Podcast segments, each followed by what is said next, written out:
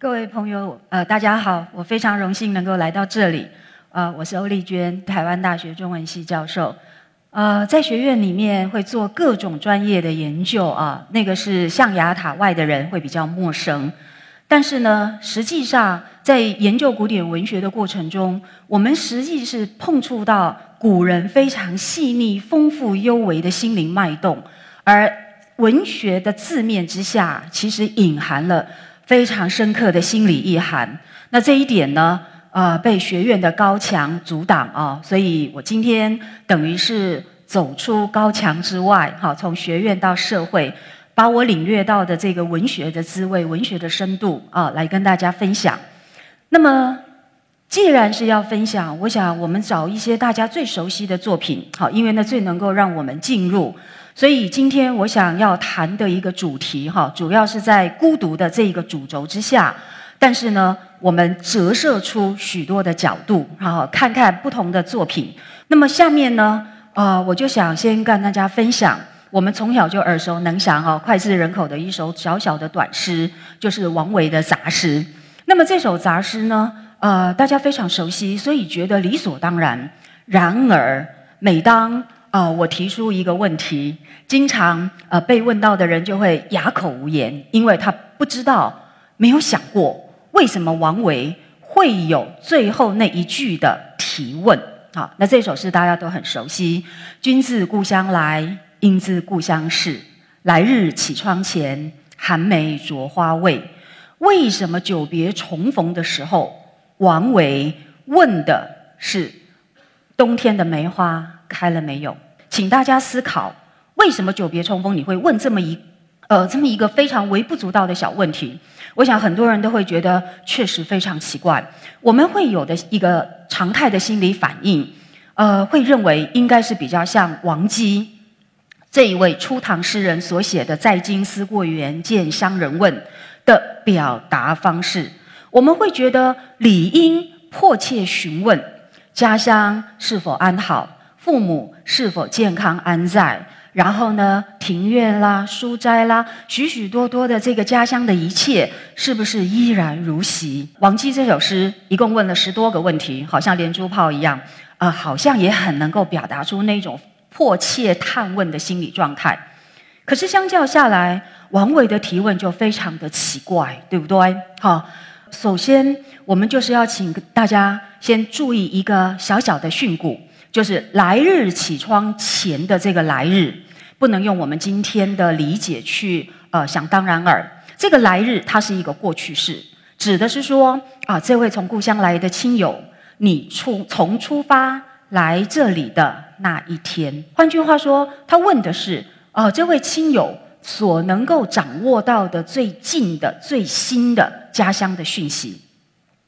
那么，王维传达出我们确实非常渴望知道故乡的最新状况，但是他为什么要问“寒梅著花未”？好，我想各位听了一定会觉得很奇怪，花开了没有？这究竟攸关什么呢？哈，跟我们心里最迫切的担忧似乎是不成比例。所以这首诗一定有非常奥妙、非常不寻常的地方。然而它却深深触动一千多年以来许多游子的心灵。它的奥秘在哪里？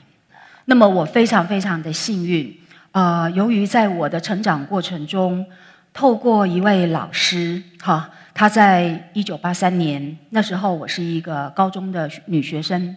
那么这位老师就是一九四九年，好撤退到台湾的，好其中的一颗小水滴，在这个集体悲剧里，他在课堂上啊娓娓道来，让我终于找到理解王维这首诗的钥匙。他说，两岸的阻隔。啊，历经了呃不同阶段的变化。首先，当然就是彻底的隔绝，然后再来就是可以通信，再来就是允许在第三地见面。而这个第三地，大家都知道，从地理的优势来说，香港一定是确评中选。于是他说，啊，就在不久前，哈，他终于跟啊弟弟就约定在香港，啊可以重逢。他说心里之焦急，哈，心里之忐忑。啊，那就是无法用言语形容。可是他说，终于在时间的倒数过程中，乍然见到弟弟的那一瞬间，非常激动，内心千言百呃这个千言万语无从诉说。他说，就在那一刻，他连自己都没有办法意识到的是，他冲口而出的是他根本没有想到的问题，他也根本不想知道那个问题的答案，而那个问题就是家乡现在有没有电？哎，有没有电？啊，阻隔会造成很多的误会。他觉得家乡现在可能还在三十多年前吧。那么现在有没有电呢？可是对这个当事人来说，他根本不关心这个问题，因为有没有电无关紧要。这个根本跟啊亲人的健在与否、安好与否是完全无关。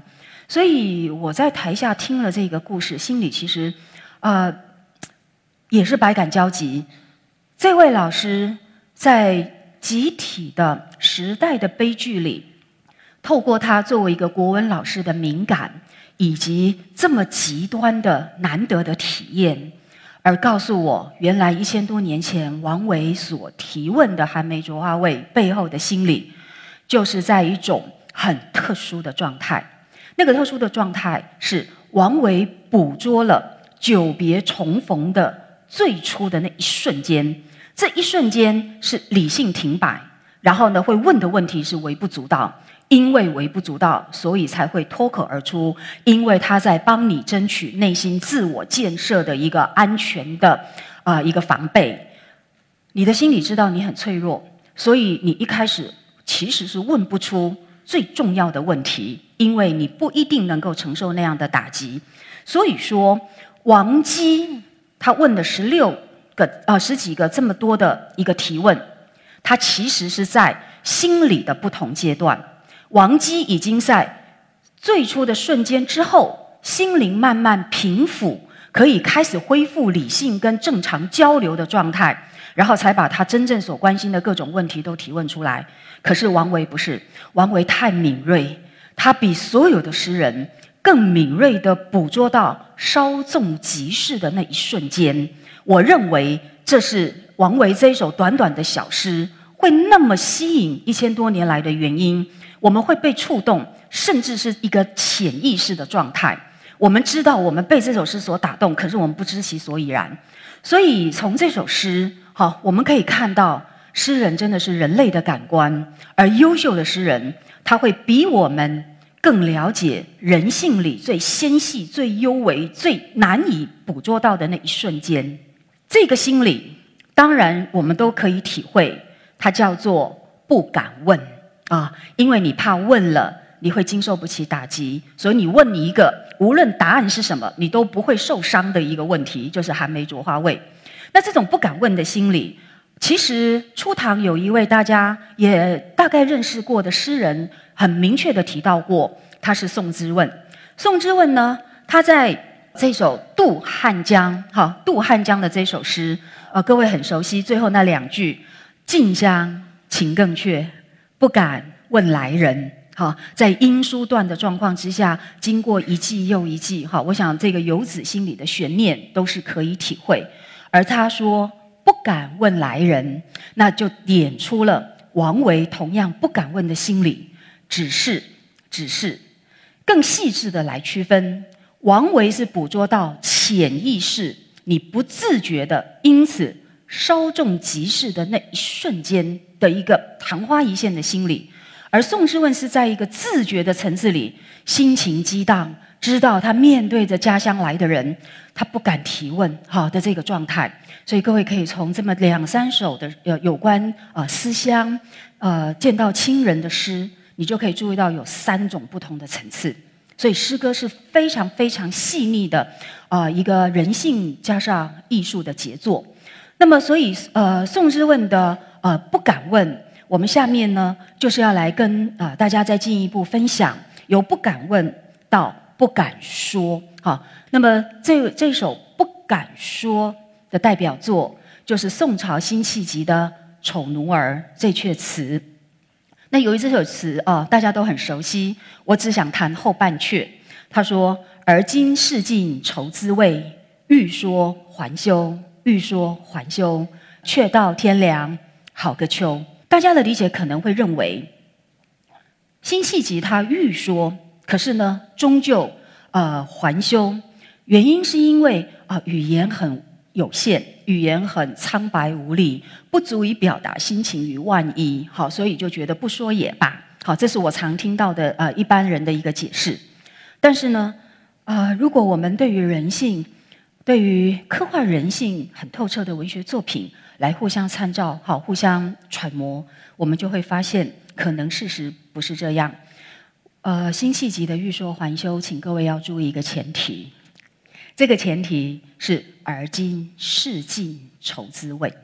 事实上，这里面有一个最关键的用词，那就是“尽”这个字。你不是只是懂愁滋味而已，你是试尽愁滋味。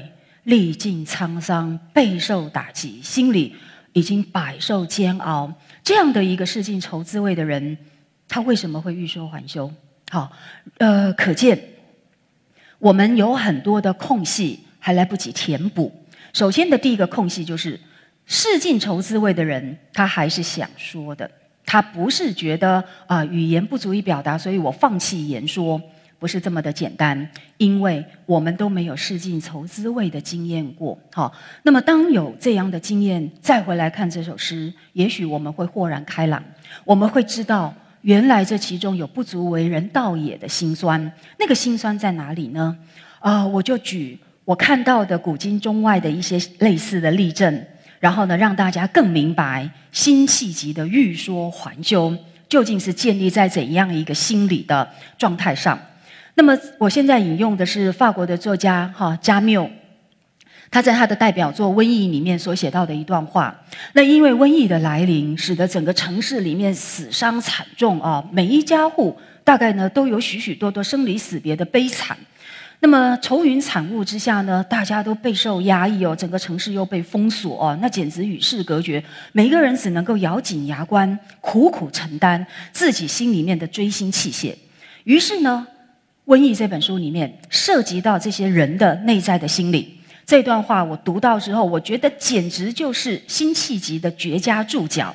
他说：“我们之中有人想把他自己的担子卸下来，或者稍微谈谈他自己的感触，他得到的回答，不论是什么，通常都会使他受伤。这一点，请各位放在心里面。请注意，他想。”把他的担子放下来，他想谈谈他的感触，他是想说的，他不会因为语言苍白乏呃这个乏力就不说，不是他想说，因为对世尽愁滋味人来讲，能够谈一谈多少就能够减轻他的重担，这就好像一个全身都在经历痛苦的人，他唯一所想的事情就是只要能够减轻一点点痛苦就好。好，这个是我觉得很多人你可以在生命呃生活里面、生命的经验里面呃去去检验。真的，极痛的情况之下，你唯一的希望就是能减轻一点就好。而为了减轻一点，你愿意做任何事情。那么问题是，他为什么还休呢？为什么他终于就没有说呢？因为加缪说的很对，无论你得到的是什么回答，通常你都会受到伤害。好，这是有亲身体验的人啊，你一定会在这里得到很大的共鸣。为什么呢？因为虽然这个受尽苦楚的人，他是从日日夜夜反刍的个人悲痛的深渊里说话出来，虽然他所表达的意象是长久的苦难所慢慢塑造出来的，是那么真实的一个血泪，但是。这些东西在那些听他说话的对手来说，其实是毫无分量。为什么呢？因为听你说这些话的人，他会觉得你的话其实是非常常见的，呃，一一般的感慨，是市场上很容易就可以到处看到的很廉价的感情。所以，当对方是这样反应的时候，好，当对方只把你的锥心泣血视为一般普通的感情。一种大量制造的在市场中心贩卖的伤心故事的时候，你这个受尽苦楚的人一定会受到很大的伤害，因为你的期待落空，你所得到的不是了解与抚慰，你得到的是一种轻视或漫不经心，甚至反过来质疑。好，我想这些都有很细节的部分，我们以后有机会再跟大家补充。而在呃现代的文学里，有一个大家很熟悉的小说家，他其实也写到过类似的经验，那就是鲁迅先生的《祝福》这一篇。这一篇大家都很熟悉，写祥林嫂，哈，历经很多的苦难，最后呢，很不幸的是，他的爱子，唯一的儿子，是不是也被狼给叼走了？哦，那这样子的锥心泣血的惨烈，其实天下最大呃最大的痛苦，呃，其实是无过于啊丧子之痛，好，那个其实比失恋是更悲惨的，只是我们一般人不一定能够品味得到。那么鲁迅先生在这里捕捉的非常非常之细腻。他说：“祥林嫂历经这样子的痛苦，她真的是逢人诉说，因为太痛了，她非要有人来了解、来分担，否则她承受不起。可是过不了多久，她慢慢觉得不想说了。为什么？她说：这个没有识字的一个乡下女子，她未必知道她的悲哀，经过大家聚焦赏鉴的许多天，早已成为渣子。”只值得一繁衍和唾弃，但是呢，他至少还有一点点尝试跟敏感。他不是王维，可是他感觉得到，从人们的笑影上，也仿佛觉得这又冷又尖，自己也就再没有开口的必要。所以，这就是刚刚加缪所说的：你想卸下你的重担，想做一点诉说，可是无论你得到的是什么。通常都会使你受到更大的伤害。某个意义来讲，人都非常有限，痛苦的人需要分担，可是对方他并没有你的伤口，伤口不在他身上，他真的不痛就是不痛。所以在人的有限性之下，他没有办法做出相应的回应哦。所以我下面引用了托尔斯泰这位俄国大文豪的一个体认。你看看这些文学家，都是人类的感官啊，把我们的心理、把人性的特质体会得如此之精准而透彻。托尔斯泰他也观察到，人们的谈话之所以失败，并不是因为缺乏智慧，而是因为自负。这个自负不是自以为了不起，而它其实是表示一种自我好的一个限度。因为每一个人都希望谈论自己或是自己感兴趣的话题。这是真的，各位可以回去好好检验一下。任何话题我们一提出来，对方通常只是把它接过去，作为一个触媒，作为一个引子。可是接下去，他会把话题拉回他自己身上，谈他自己的经验、他的感触。这样的经验，我想只要我们稍微观察一下，就会很深刻的感受。所以这也就是为什么人会觉得非常孤独的原因啊。我们的汉乐府，好，我把它拉回到两千年前，其实也有类似的一个触发。而且写得非常精彩，就在《饮马长城哭》这一篇乐府诗里面有两句，我想受苦的人大概都会对这两句有深深的共鸣。他说：“入门各自媚，谁肯相为言？”每一个人回到家里面，都有他们自己关心、喜爱的对象，可是不被他所关心的那些关对象，你也只能够啊苦苦的去承担，只有自己。才能够担得起的孤独，而担不起，你就是被压垮的稻草吧。好，所以这样子的一个体验，我想古今中外，我举这些例子啊，就能够让大家体会到，这真的是人性的本质。呃，它不是自私，它只是有限。所以每一个人其实都是单子，单子没有窗户。我们事实上从最彻底的本质上。是没有办法跟别人真正交流的，好，这就是存在很残酷的一个本质。所以，下面我们才要跟各位继续分享。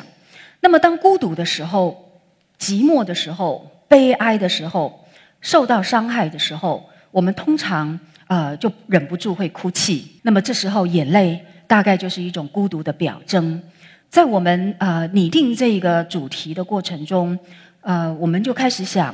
那面对孤独的时候，我们可以有怎么样的反应呢？好，于是我就从唐诗里面找到两位很有代表性的诗人，也许可以透过他们的比较，带给们带给我们一些启发。这两位诗人就是初唐的陈子昂以及晚唐的李商隐。那么，由于一些特殊的考虑，我们先讲晚唐的李商隐。原来孤独是人生永恒的课题，每一个人都要遇到，这真的是我们必做的功课，虽然非常艰难。而我们会以为眼泪都来自一颗受伤的、脆弱的、好迫切需要怜悯的心，所以我们以为眼泪都是值得同情的，都是具有，而且它。从实验室的结果来说，它都是用同样的化学成分所组成，好，都是氯化钠，所以尝起来咸咸的哦。但是呢，我希望透过我们下面的分享，啊，让各位一起来思考，并不是所有的眼泪都有同样的意义，不是看到一个有流泪的人，他就是值得同情的，他就是无辜的，他就是正确的，这是我们很容易有的一个本能的误判。首先，我们来看一下李商隐的眼泪。啊，李商隐的眼泪呢，大家非常熟悉，对不对？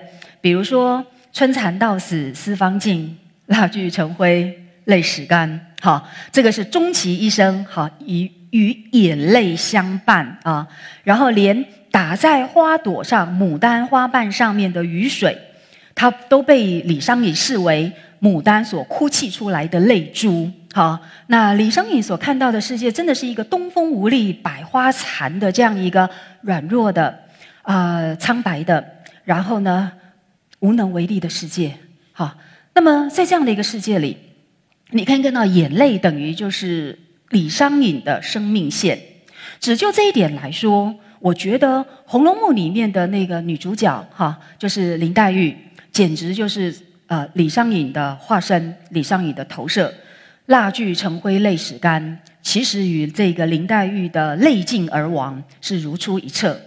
可是，在这里我可以提供一个很有趣的小问题，那就是：可是林黛玉很奇妙，她明明是最像李商隐的一位《红楼梦》里面的金钗，但是却就是林黛玉，她居然公然说：“我最不喜欢李义山的诗。”好，这不是一个非常有趣的问题吗？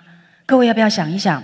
你很讨厌一个你最像的人，好，那这个心理又是一个很值得探索的课题。好，这个我们呃不在这个专题之内，但是提供给大家一起来思考。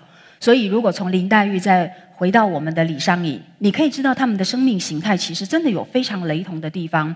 而李商隐就用眼泪来灌溉他自己的伤口，因为他一无所有，于是只能从自己的心里酿造出泪水。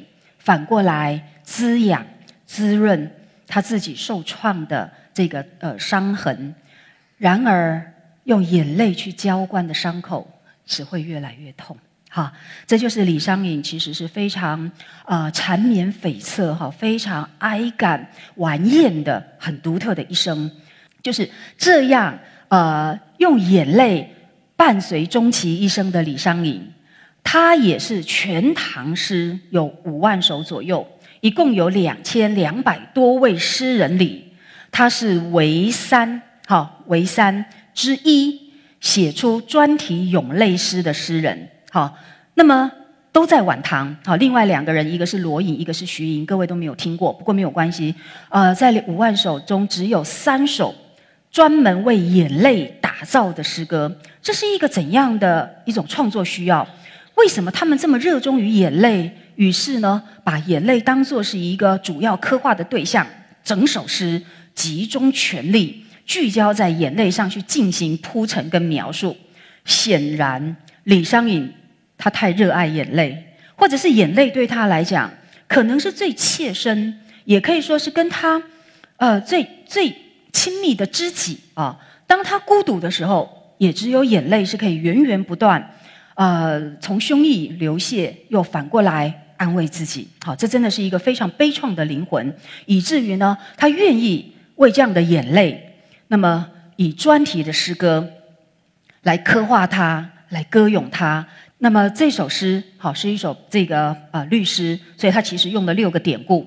这六个典故分别是呃古往今来六种会让人流泪的悲惨的处境。而李商隐，他觉得几乎每一种他都感同身受，好，你就可想而知。再加上最后那两句是他自己的感受，总共七种，七种悲惨的处境是他这么熟悉，因此他把它集中聚焦在这么一首诗里面来，呃，这个热烈的反应，可想而知。李商隐的眼泪真的是一个啊，很能够打动人，但是呢，也很可能他太沉浸在自己的眼泪里啊，且让我们看哈，李商隐的眼泪，它的核心其实呢，比较是一种蚀骨的，也是内耗的一种自怜乃至于自虐，因为他沉浸在里面不肯自拔，眼泪其实呢会带有一种腐蚀性，以至于我们沉浸在里，呃，眼泪里，你不容易会产生出一种再往前走的力量。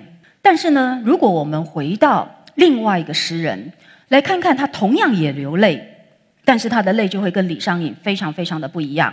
这个人，呃，就是陈子昂。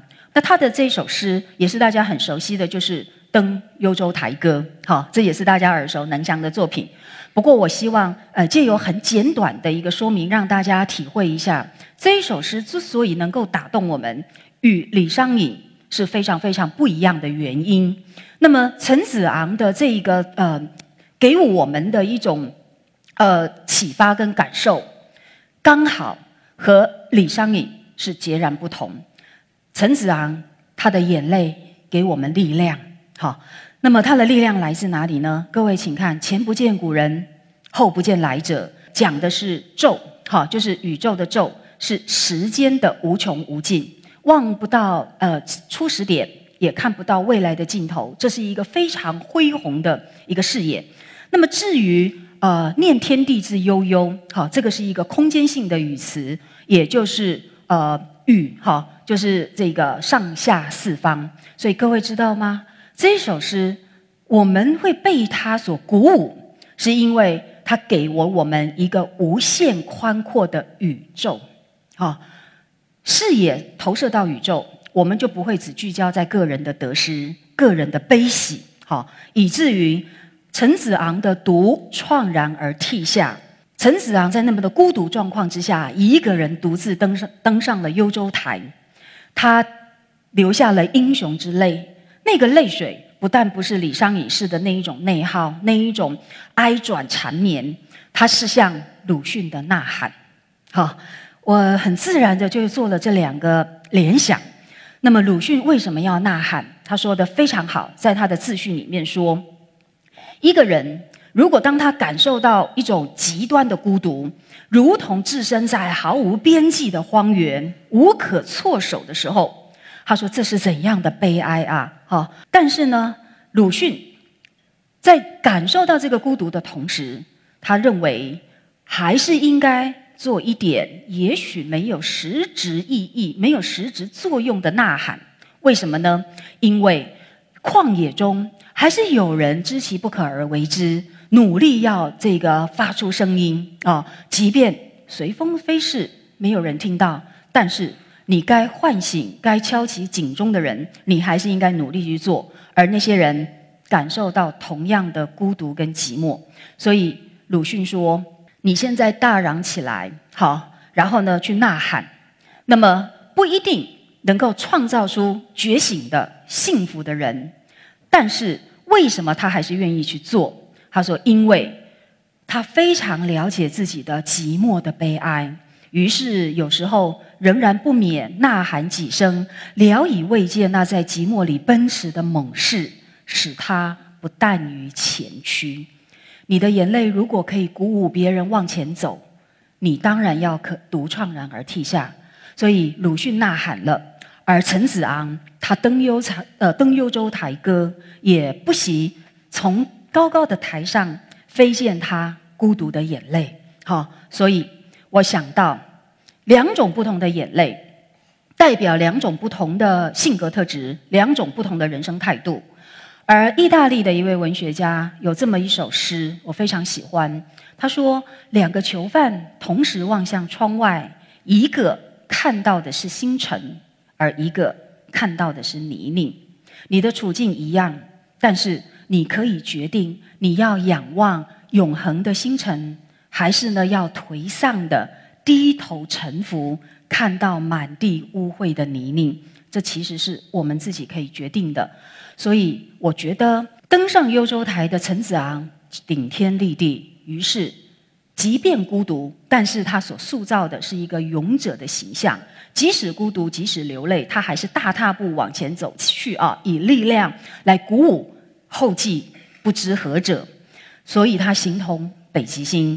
那么他望向宇宙的眼睛，在泪光中所闪烁的是奋斗与坚持，所以他的眼泪会鼓舞我们。原因就在这里。因此呢，我认为我非常想跟大家分享的就是，一个人真的可以决定你要做怎样的人。孤独有许多不同的姿态，而面对孤独也有很多不同的方式。那些方式来自于不同的灵魂、不同的性格特质。